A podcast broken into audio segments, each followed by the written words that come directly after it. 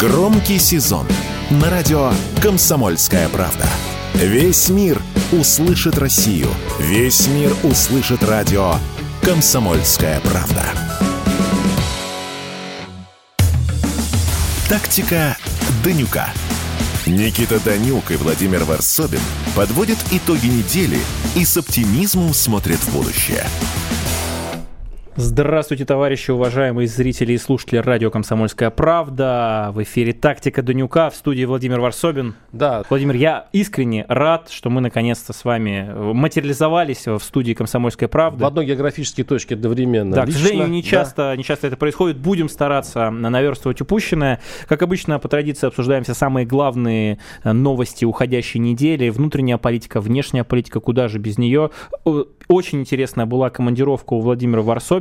Да, сейчас прям Шереметьево прилетел вот сюда. давайте, что приехал. называется, с корабля на бал. Да. Тем более она связана у нас с первой новостью. Э, Глава Карабаха подписал указ о прекращении существования республики. Нет больше Арцаха, нет больше Нагорного Карабаха. Что это, почему это произошло, кто виноват? Хотя все мы прекрасно понимаем, кто. Ну, может быть, э, другая версия Я вот лично ничего Владимира. трагического в этой истории сейчас очень э, нагнетается. И вот, да, действительно, это горе переселенцев. Каждый, это целая страна, по сути, сейчас переселяется в Армению. 95 тысяч на вот м, Да, сегодняшний ну там день еще, уже думаю, уехал. Да, я думаю, еще будет 20-30 тысяч, еще, которые последние выйдут.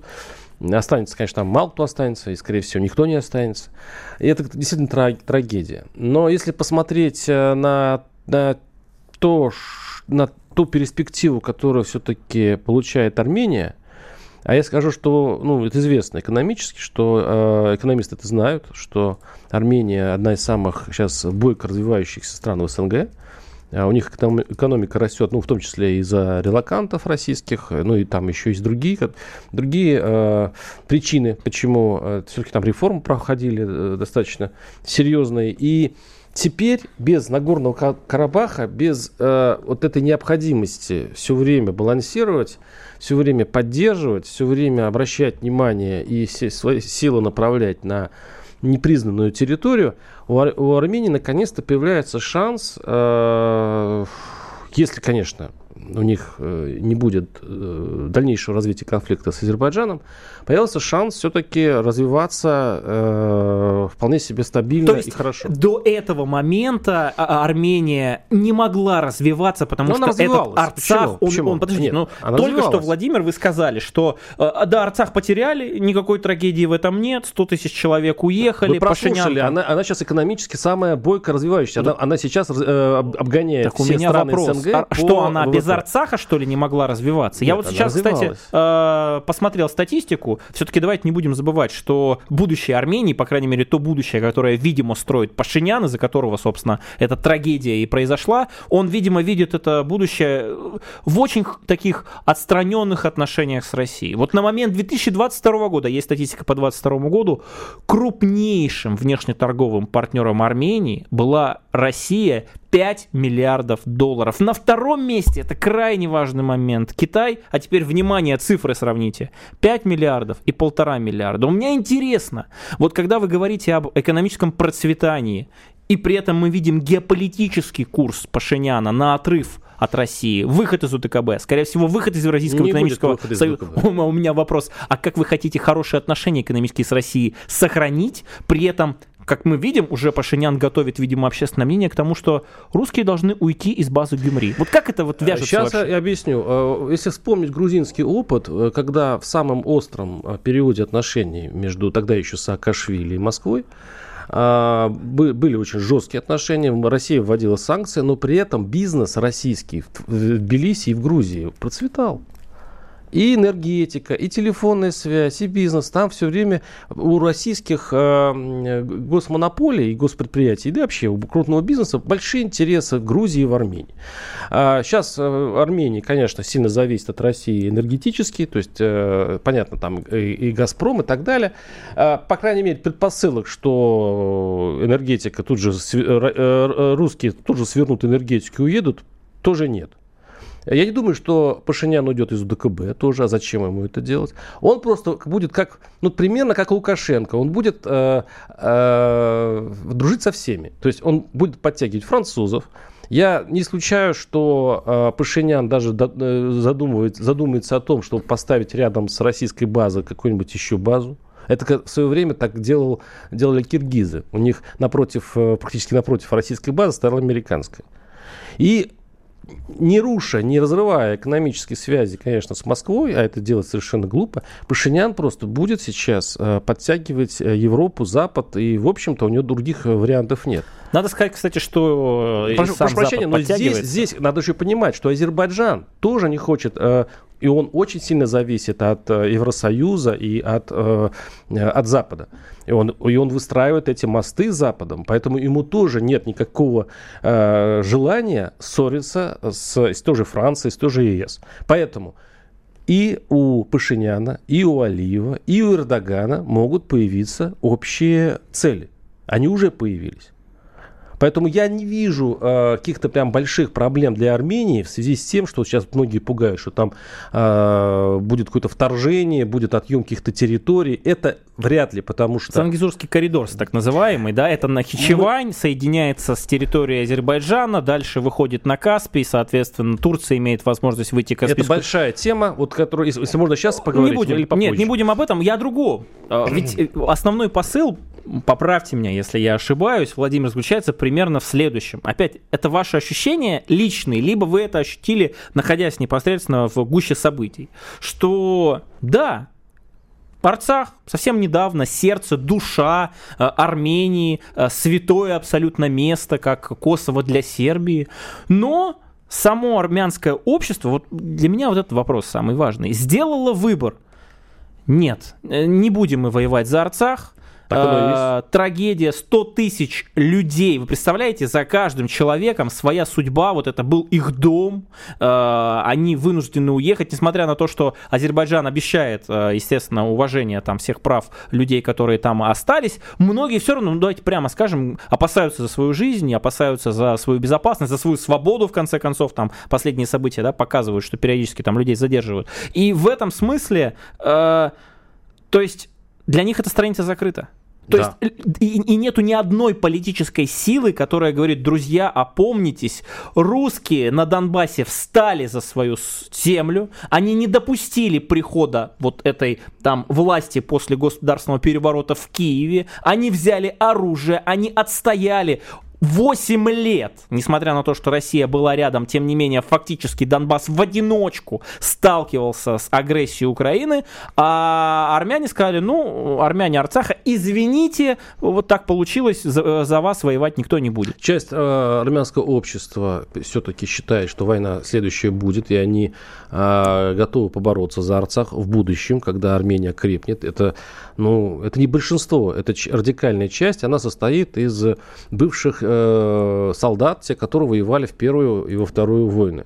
То есть они не могут, конечно, простить вот так просто и забыть своих убитых товарищей.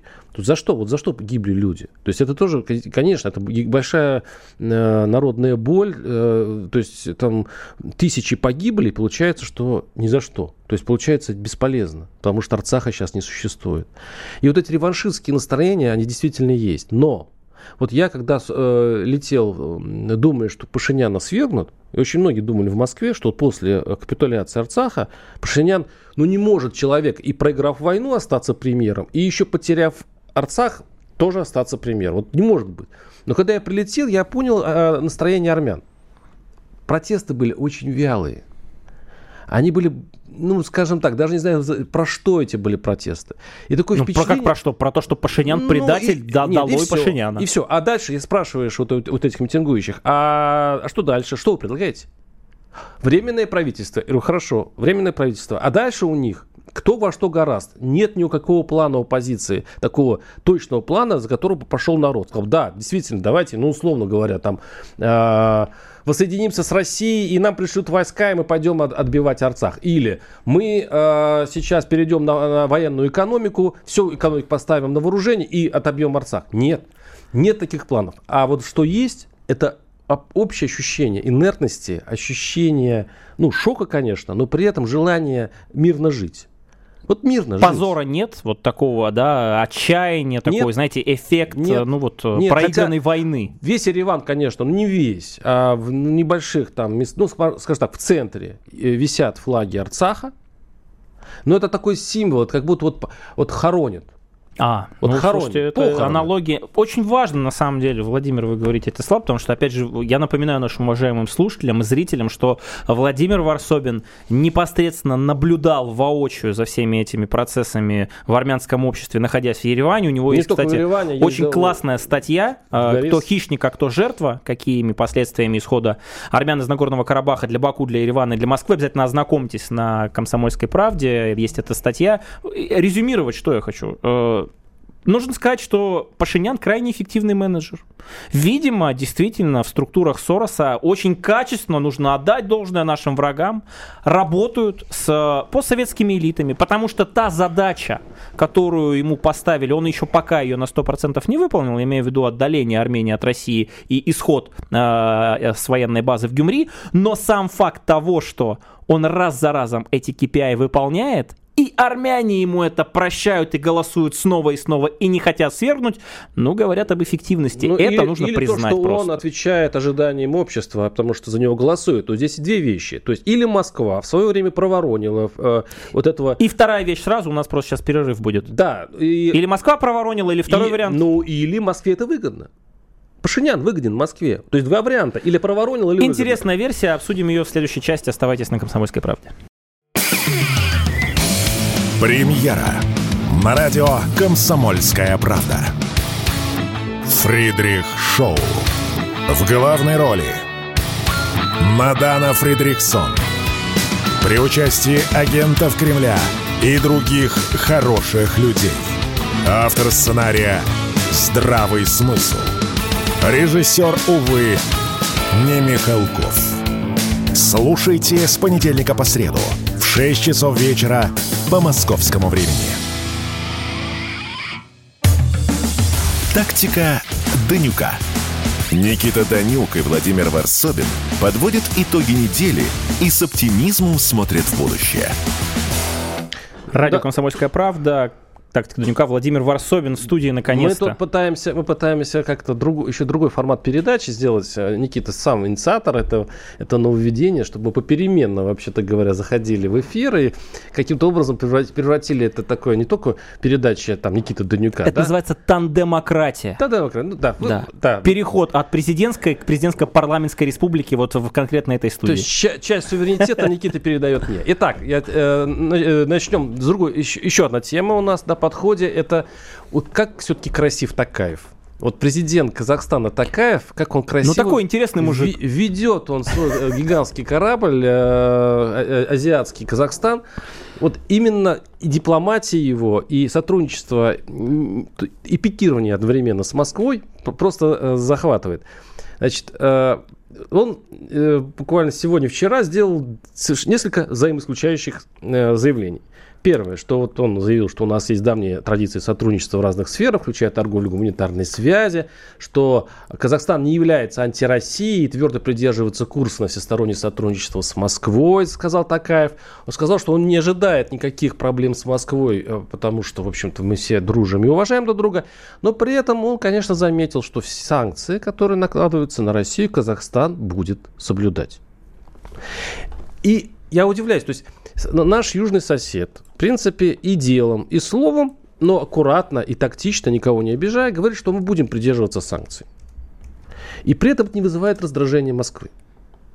Москва не, не, не, не, да, не заявляет, э, не, не, не выносит какие-то ноты, а наоборот, сотрудничество растет, экономические, по-моему, экономические связи с Казахстаном э, бьют рекорды. Э, вот, Никита, мне просто такой э, любопытно, как вы оцениваете эту ситуацию? Это ноу-хау э, во время, во время санкций, общение с нашими соседями, когда вроде бы они подчиняются Америке, ну, тем самым соблюдая санкции, и одновременно все-таки сотрудничают с Москвой, и Москва им это прощает. Или, или мы настолько или, слабы, нет. А Или мы настолько слабы, что, в общем, позволим, позволим Просто теперь все. Вы, вышка, простите, Владимир классический такой Варсобин был, значит, э, либо мы слабы, либо мы позволяем, либо все плохо. А как вам другой вариант? Да, на публике с точки зрения риторики, с точки зрения того, что должен говорить президент суверенной страны, который, конечно, не хочет последствий из-за там, этих санкций вторичных и так далее, говорит одно, а на деле, а вот вам я приведу пример. Кстати, извините, я вам сейчас э, замечу, что в Москве-то он говорит одно, а вот заявление, что однозначно будет следовать санкциям, Такаев за, заявил на пресс-конференции с немецким канцлером Олафом Шольцем. Так, ну правильно. Я, я даже больше скажу. Я внимательно прочитал э, заявление, собственно, Такаева, который говорит о том, что изначально сами санкции контрпродуктивны, он не поддерживает санкционный режим, однако в, интерес, в интересах своей страны он прекрасно понимает, что вторичные санкции Минфина США могут ударить по э, экономике Казахстана. А теперь самое интересное. Вот есть риторика, а есть э, реальная жизнь. В реальной жизни я сейчас не буду рекламировать там какой-то конкретный продукт, я вам скажу, что многие э, наши граждане, которые в силу обстоятельств там, да, не могут э, там производить какие-то расчеты э, с помощью российских банковских карт, с помощью российских лицевых счетов, очень просто, без особого, уж простите мне это слово, напряга, могут это делать с помощью наших э, казахских партнеров. Есть еще целый ряд стран, которые это делают несмотря на то, что риск санкций, это тоже очень важно, есть, Казахстан продолжает это делать. Второй момент. Мы видим, Пока что... ему это не запретила Америка. Мы... Это и так запрещено вообще-то. Нельзя, ну нельзя. На самом деле нельзя. Мы знаем историю с Union, Pen, с Union Pay китайской, да, а, то, что как бы внедрили, потом, опять же, под давлением этих там санкций, а, даже китайцы, хотя, казалось бы, наши стратегические союзники, очень аккуратно вот в этой финансовой сфере, сфере международных транзакций и так далее действуют. Они отозвали этот Union Pay. В случае с Казахстаном нет. Давайте дальше посмотрим. История про так называемый э, параллельный импорт. Опять же, я не хочу нагнетать и не дай бог услышать сейчас мои заявления в Минфине США, там вот эта вот прекрасная седовласая барышня, которая отвечает в том числе за санкционную политику в отношении России. Большое количество товаров западных, так из рынка, рынка ну, собственно, там э, питания, не знаю, всевозможные косметики, там средств гигиены и так далее. Э, Владимир, что вы на меня смотрите? Да я просто вы думаю... никогда Кока-Колу казахскую Подожди, не покупали, что ли? У меня вот такой украдкой, вопрос. Мы украдкой. Причем мы-то? Ну, и мы с Казахстаном. Украдкой. Казахстан. Торгуем. Казахстан. А правила игры Подождите, подождите, смотрите, когда у нас все начиналось год назад, мы говорили, не, ребята, у нас будет все-таки многополярный мир, мы, у нас будет тут своя валюта, в том плане, что пусть за рубли покупают. Кто-то давал даты конкретные многополярного мы, мира, мы, там, 12 мы, апреля будет многополярный мы мир. Мы в итоге, значит, выходим из, значит, из-под влияния Америки, вытаскиваем всех своих друзей из-под влияния Америки, весь мир пусть расколется за Америку и против. А потом выясняется, что на самом деле мы сейчас тайком покупаем причем, чтобы никто не узнал об этом. А Казахстан, который, в общем-то, имеет самую протяженную границу с Россией и при этом является одним из самых а, близких партнеров, он входит, вообще-то говоря, а, во все структуры, которые входит Россия международные. Конечно. И при этом этот самый союзник говорит, ладно, мы вам будем продавать, но кратко, чтобы Америка не... А, Конечно. Блестяще. Нет, это блестяще? Вы, вы, это вы, вы называете э, блестяще? Я, я, я называю это действие государства, исходя из интересов этого государства, при этом максимально стараясь сохранить союзнические нормальные отношения с Россией. Вот история с Пашиняном, извините, это, мне кажется, просто важный пример, она показывает откровенно, что там не национальные интересы Армении да, а, на первом плане, там интересы, точнее, задачи, которые поставили Пашиняну. Там, как, как национальные интересы Армении. Вот как Я не согласен. Ладно. Армении. Вот в случае с Казахстаном, Никто про выход из УДКБ не говорит. Никто про выход из Евразийского экономического сообщества не говорит. Естественно, Казахстан, как очень важный для нас регион, прекрасно понимает, что ухудшать отношения там, с Россией, в том числе на уровне э, публичных каких-то заявлений, неправильно. Я хочу, кстати, вам напомнить, у, у, в свое время спросили даже у Такаева по поводу э, признания независимости там, э, Луганской Народной Республики, Донецкой Народной Республики. Это он прям рядом с нашим президентом сидел. И он прям сказал, друзья, с точки зрения там, Казахстана, наших национальных интересов, и мы понимаем, мы вот уважаем принцип э, территориальной целостности, и наш президент сказал, ну Я да, это позиция Казахстана. согласен. И это когда, интерес и Казахстана. в этих условиях, Конечно. смотрите, в этих условиях, когда Казахстан подставляет нам плечо через параллельный импорт, поставляет нам, это тоже очень Я важно, плечо спорю. в контексте наших релакантов, Я не об этом спорю. Вот послушайте меня. Я- Чё вы он, хотите? Он Я действительно, он действительно Ну? хочет сохранить хорошие отношения Да. и с Западом, и с нами, потому что и Запад ему выгоден, и А вы мы хотите, чтобы выгоден. он еще в Не, ну Америке послушайте, плюнул в я лицо, не про что это ли? говорю. И на самом деле он преследует свой национальный интерес, он молодец. Молодец. Такаев, я же говорю, он красавец. Но при этом слова Такаева обозна- э, обозначают, какие инструменты сохранились и даже э, э, усиливаются у Запада в отношении России. Эти инструменты демонстрируются даже через слова Такаева. Он говорит, ребята, я буду подчиняться Америке.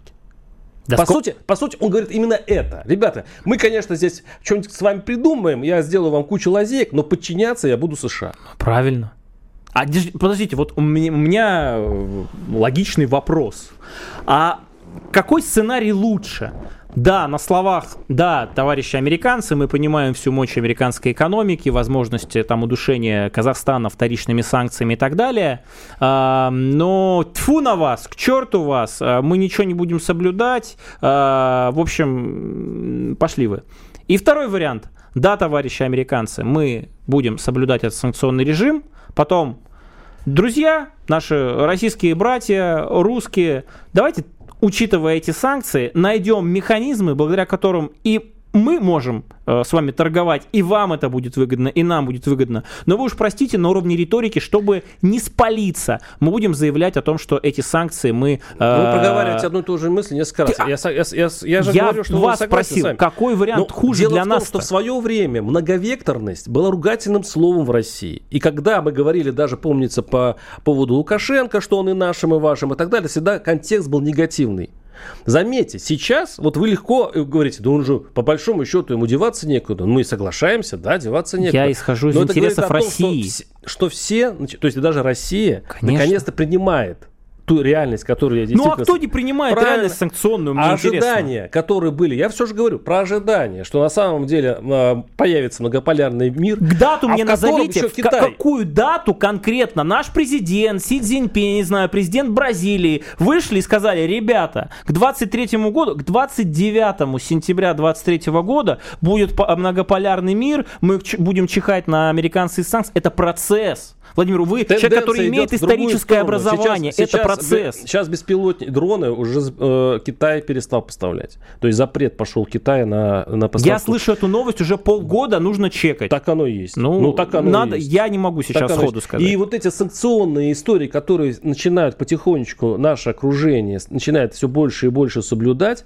говорит все-таки о развитии событий, о некой тенденции, которая является негативной. Я, вам- вот я, я вам контрпример э, дам. А, наши военные используют в том числе западные чипы, даже не китайские, не азиатские, через действительно там третьи организации, там импорт, серый, Вольно параллельный и так Китаю. далее. И Запад это знает. Это к слову о том, что, может быть, наоборот, настолько перестали страшить всех американцы, что все им говорят да-да-да-да-да, а потом поворачиваются. «Да Чихать мы хотели на эти санкции, найдем точно схемы. Более подробно эти и другие новости обсудим в следующей части. Оставайтесь на «Комсомольской правде».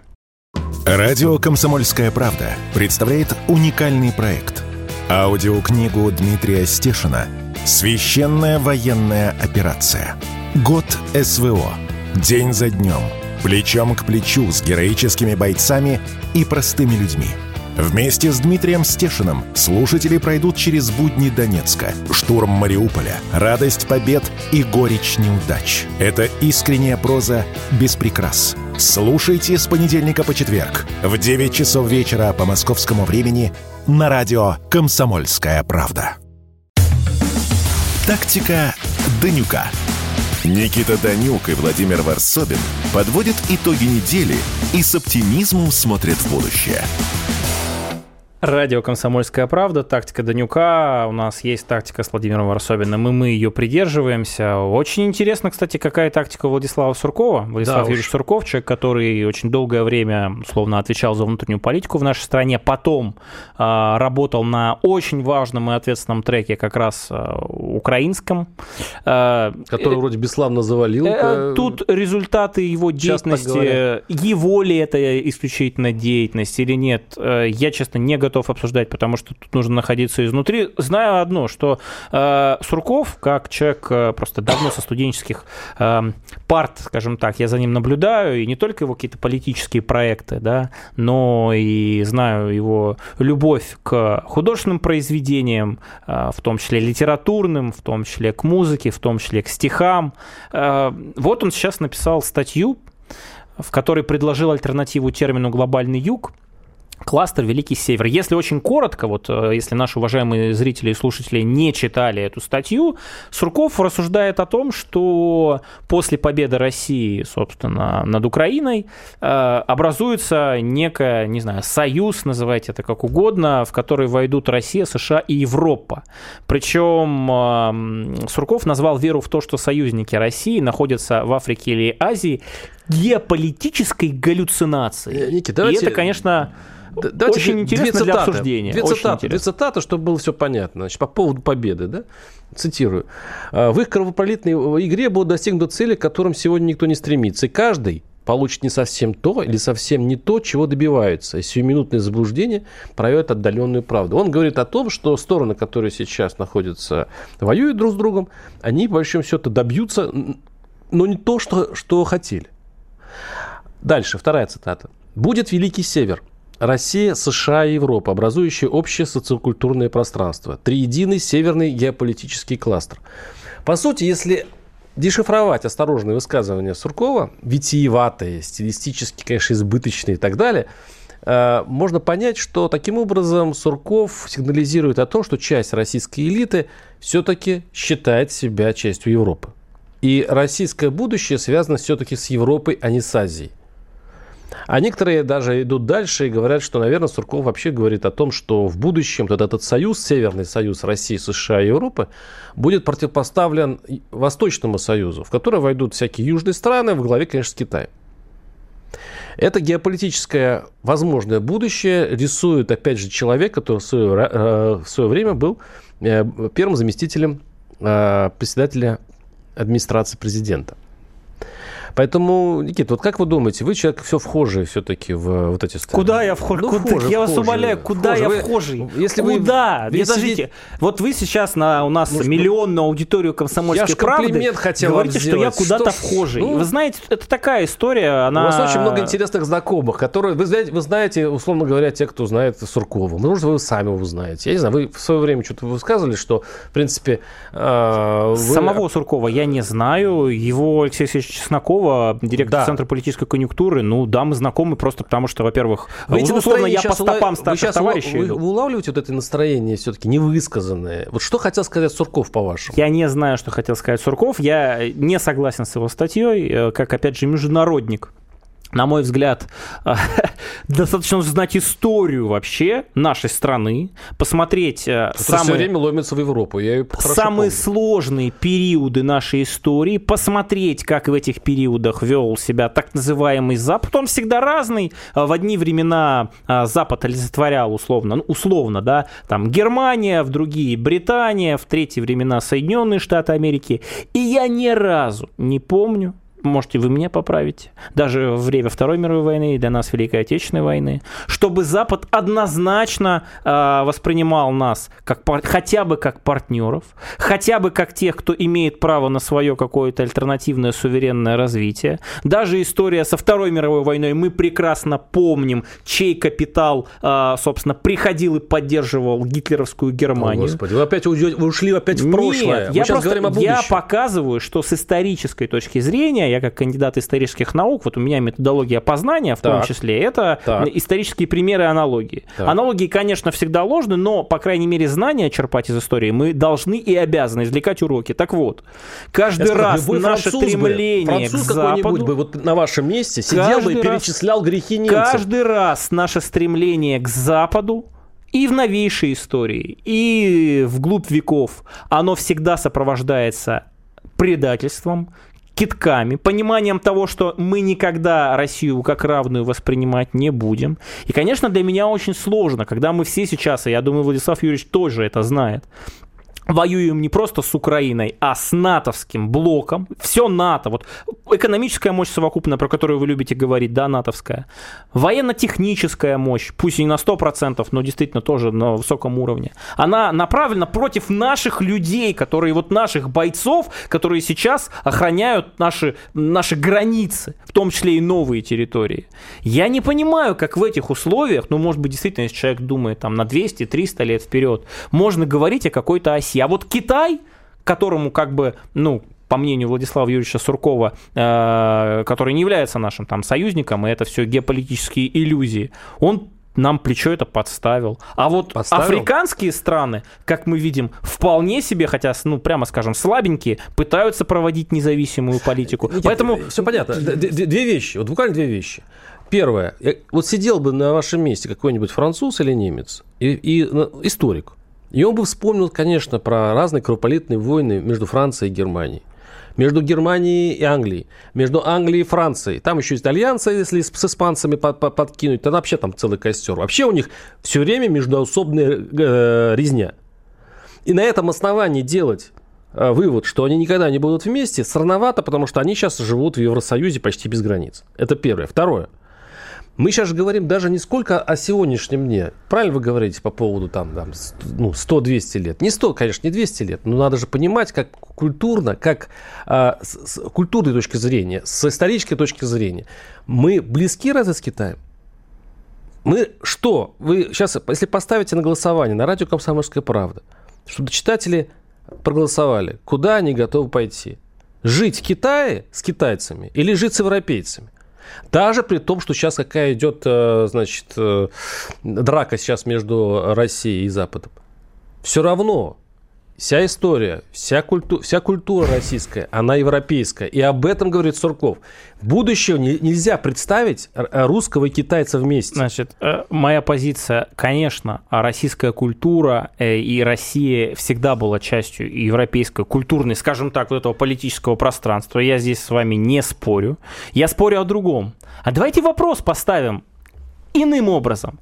Хотите ли вы жить с европейцами на правах рабов, э, которых ущемляют только за то, что у тебя российский паспорт, за то, что у тебя взгляды патриотичные? Знаете последнюю историю? Легалайз, рэпер такой есть, который включен, по-моему. Вы нарушаете нет, главный нет, закон нет, социологии. Это наводящий вопрос. Нет, я вам пример привожу. Потому что вот вы говорите вопрос, смотря как этот вопрос задать. Сейчас русский для европейцев это человек, который не имеет права. Этого легалайза, который, кстати, последовательный критик там, российской внешней политики, против он специальной военной операции, его не посадили на самолет, потому что у него паспорт российский.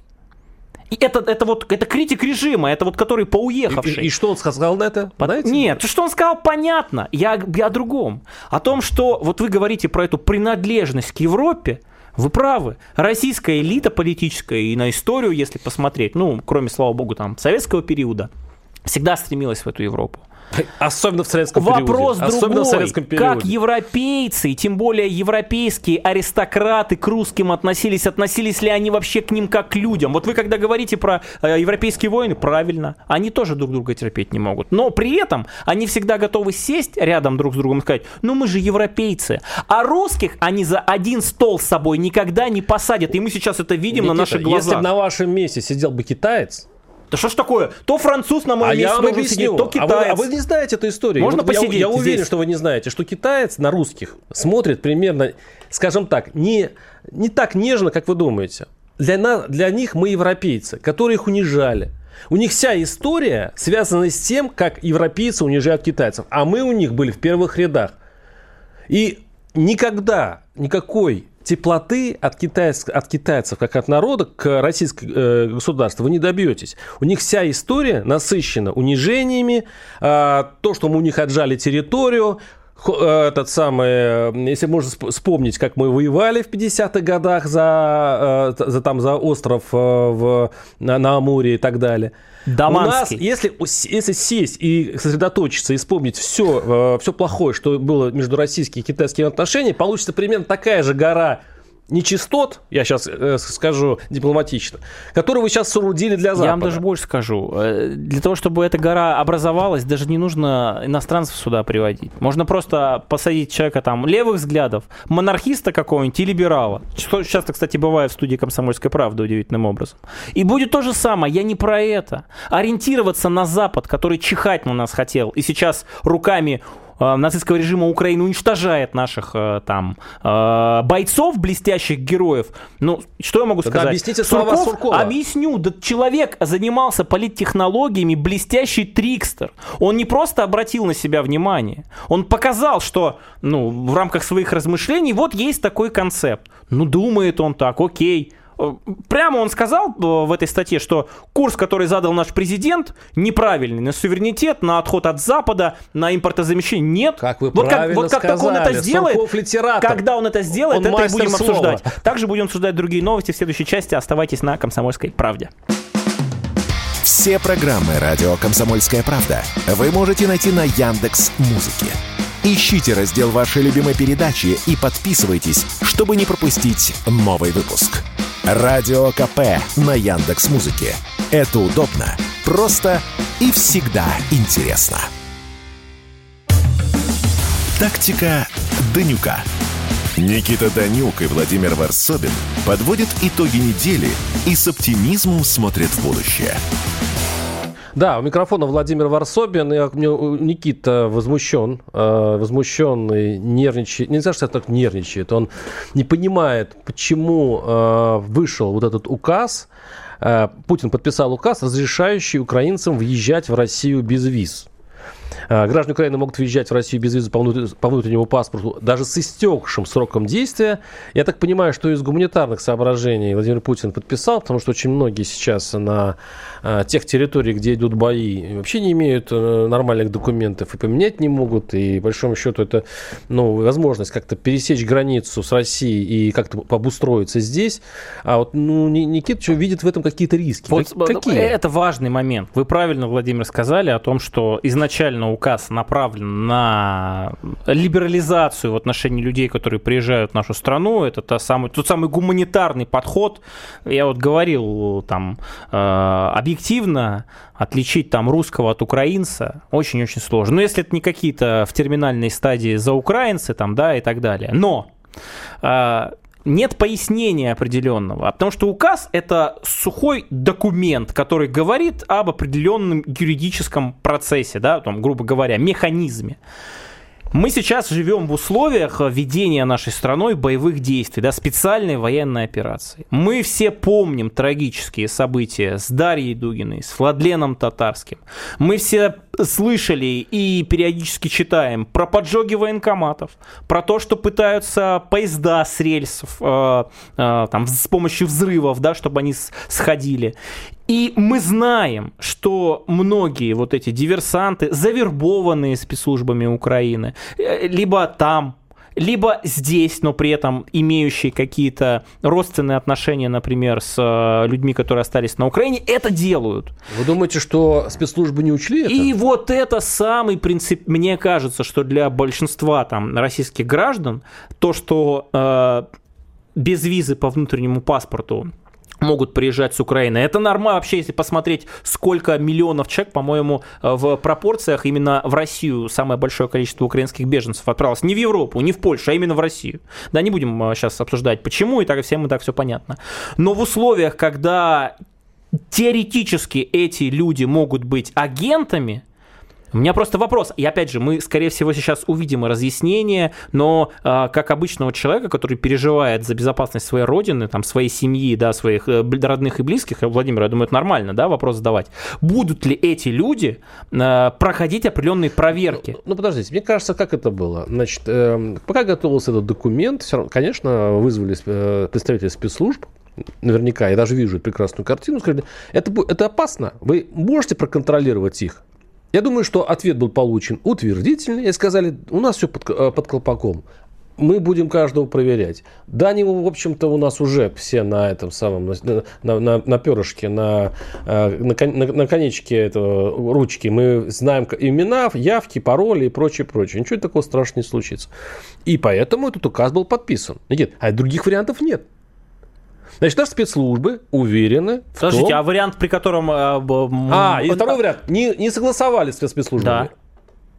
Ну что, такого Тогда варианта, в этом случае, считаете, знаете, может не быть? Э, в этом случае, ну, я риски, даже... риски условно там э, диверсионной деятельности, верю, а? террористической деятельности, мы считаем в рамках вот этого там э, шага, они повышаются в условиях и так сложной обстановки, в условиях там беспилотников, диверсии и так далее. Пока что этот шаг там условно ну, считаем преждевременным. Ну, опять же, смотрите, если эта виза была получена, слава богу, мы все на это верим, мы действительно поддерживаем наши спецслужбы, которые под колоссальным сейчас давлением и нагрузкой никогда такого не было, и слава богу. Э, другое дело, что ну, вот эти вопросы безопасности, опять же, они, конечно, являются приоритетными. Нет, здесь фор- формально э, они могли дать согласие. Здесь опасность в другом, что э, понимая, что желание начальства э, святое, возможно, они взяли на себя повышенные обязательства спецслужбы это все контролировать.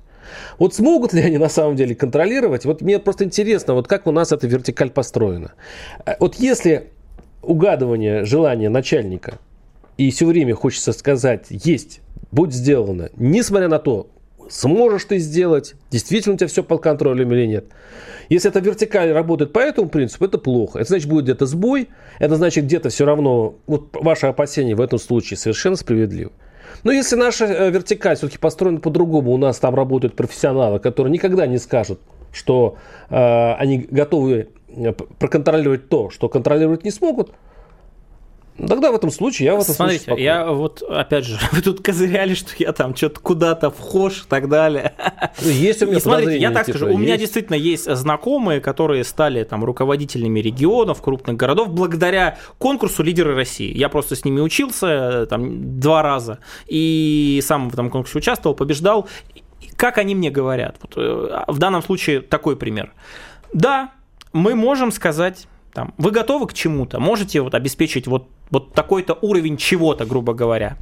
Да, мы всегда в основном стараемся говорить да, но если, не дай бог, вдруг вот эта резолюция положительная, да, на вопрос, сможете или нет, будет э, в результате там воплотиться в провал какую-то, ошибку, просто жесть, я скажу. То есть они прям боятся, они прямо скажут, для нас самая главная эффективность это не то, что там показатели, а не дай бог, чтобы там и уголовок не было, Ой, ничего. Не, да, не, под, стро... под супер строгим надзором и контролем, поэтому хочется верить, что это, ну и, собственно, я уверен, что это так, что это решение... При... Никит, ну разве ваши наблюдения не говорят о противоположном? Сколько за полтора года, или почти за два года происходило разных происшествий, проблем, э, странных, скажем так, э, развития той же спецоперации, э, непредсказуемым, да, вся, всякое ведь бывало. Вы где-нибудь Слышали, что кто-то за это ответил? Я... Были ли какие-то судебные процессы, были какие-то громкие отставки? Я вот, э, они, конечно, там... Они были. Смотрите, но тут, никто тут, об этом тут, не знает. Тут, это важный момент, да. Общественное восприятие, оно работает следующим образом. Я очень просто скажу. Э, кто должен отправиться в первую очередь? Министр, условно, губернатор сразу, э, желательно вице-премьер, желательно вообще все правительство в отставку. Потому что, потому что, потому что. Я сейчас э, прекрасно понимаю негодование многих людей, но государственный аппарат работает по-другому. И я вижу отставки, прямо, прямо скажем, в Министерстве обороны я вижу отставки, и генералов-силовиков меняют, как в МВД, так и в ФСБ, и губернаторы у нас не засиживаются, и вице-губернаторов садят, все это есть. Другое дело, это вот опять же общественное восприятие. Поэтому да, я уверен, что не дай бог, если это решение, основанное на уверенности наших там спецслужб, людей, которые отвечают за безопасность, в итоге приведет к тому, что будет какой-то всплеск, и выводы будут сделаны естественно, и общество об этом напомнит. Поэтому ничего плохого в самом указе я не вижу. Дополнительные риски, о которых мы с вами говорили, естественно, будут купировать наши специальные службы. Вот еще одна новость, мне кажется, очень важная. Подходим к концу. А, Международный паралимпийский комитет а, проголосовал а, за временную приостановку члена Паралимпийского э, комитета России, при этом сообщив о том, что э, без флага, без гимна э, российские паралимпийцы, которые, кстати, исторически самые сильные на Паралимпиаде, просто, я вот не только, кстати, за Олимпиадой всегда, да, слежу, я люблю спорт и увлекаюсь им, но и за паралимпийцами, потому что эти герои вот в нашей стране столько золота добыли, столько славы спортивной, вообще достижения человеческого духа несломленного. Но так вот, международная организация, Международный Паралимпийский комитет сказал, нет, ребята, извините, никакого собственно, э, нашего э, Паралимпийского комитета российского больше в этой Генеральной Ассамблее не будет. У меня вопрос к вам и к нашим уважаемым зрителям. Считаете ли вы, что в этих условиях Россия обязана создавать альтернативные спортивные мероприятия, соревнования, уходить из-под эгиды э, тех организаций, которые нас не просто дискриминируют, как сейчас тут э, заявили, а по большому счету лишают в элементарных правах? Ну, э, на мой взгляд, да, а это, другой, кстати, президент здесь, сказал. Здесь другой вопрос. Там одно... Нет, подождите, вопрос у меня был как раз вот этот. Что нам делать? Создавать альтернативу, либо говорить, ну ладно, лишили нас гимна, лишили нас флага, лишили нас вообще всего. Кстати, именно наш Паралимпийский комитет э, помогает нашим ну, паралимпийцам. Что будет дальше? Вот вы вот такие, я как же вы, вам вопрос вы, задал. Нет, я, я скажу, будет возмущение, будет очень много вот таких криков, вот жестких слов и так далее, но на деле все равно все останется так же, как и есть. Никакого, а, значит, э, собственной организации э, России не будет. Так же то же самое, как с футболом. Разве перешли в Азию, в Азиатскую Федерацию? Не перешли. Угрожали, угрожали, остались в УЕФА. Поэтому а, ничего изменяться не будет. Более того, сейчас а, другой вопрос ставится.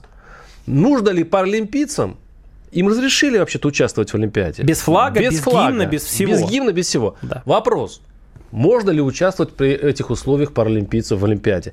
На это пойдет наша, наша федерация? Видите, вы замолчали, потому что не очевиден ответ. Мне хочется вас спросить. Нет, я думаю, что позволят. Позволят. И это правильно? Спортсмены скажут, у них очень короткий век, что надо давать возможность спортсменам соревноваться, так. иначе они, они э, перестанут быть спортсменами, они всю жизнь положили. Надо, надо уважать их за это. Поэтому одни скажут «надо». А вторые что скажут? А другие скажут, ну как без флага? Без флага это же унижение и так далее. Но все равно наши власти, скажу, наши спортивные власти всегда исходят из интереса спортсменов. Поэтому у нас футболисты до сих пор сидят в позорном бойкоте УЕФА, не переходит в Азию. И паралимпийцы у нас будут также примерно участвовать без флага в Олимпи... на Олимпийских играх. Что вы думаете по этому поводу, уважаемые слушатели и зрители радио «Комсомольская правда»? Действительно, вопрос спорный, дискуссионный. Но, опять же, подходим к концу. А, на мой взгляд, нужно создавать свое. А, история про постоянное унижение, она, мне кажется, очень сильно потом а, аукнется. С вами был Владимир Варсобин и Никита Данюк. Это была тактика Данюка. У нас есть тактика, и мы ее будем придерживаться. И на следующей неделе оставайтесь на «Комсомолке». До свидания. Тактика Данюка. Никита Данюк и Владимир Варсобин подводят итоги недели и с оптимизмом смотрят в будущее.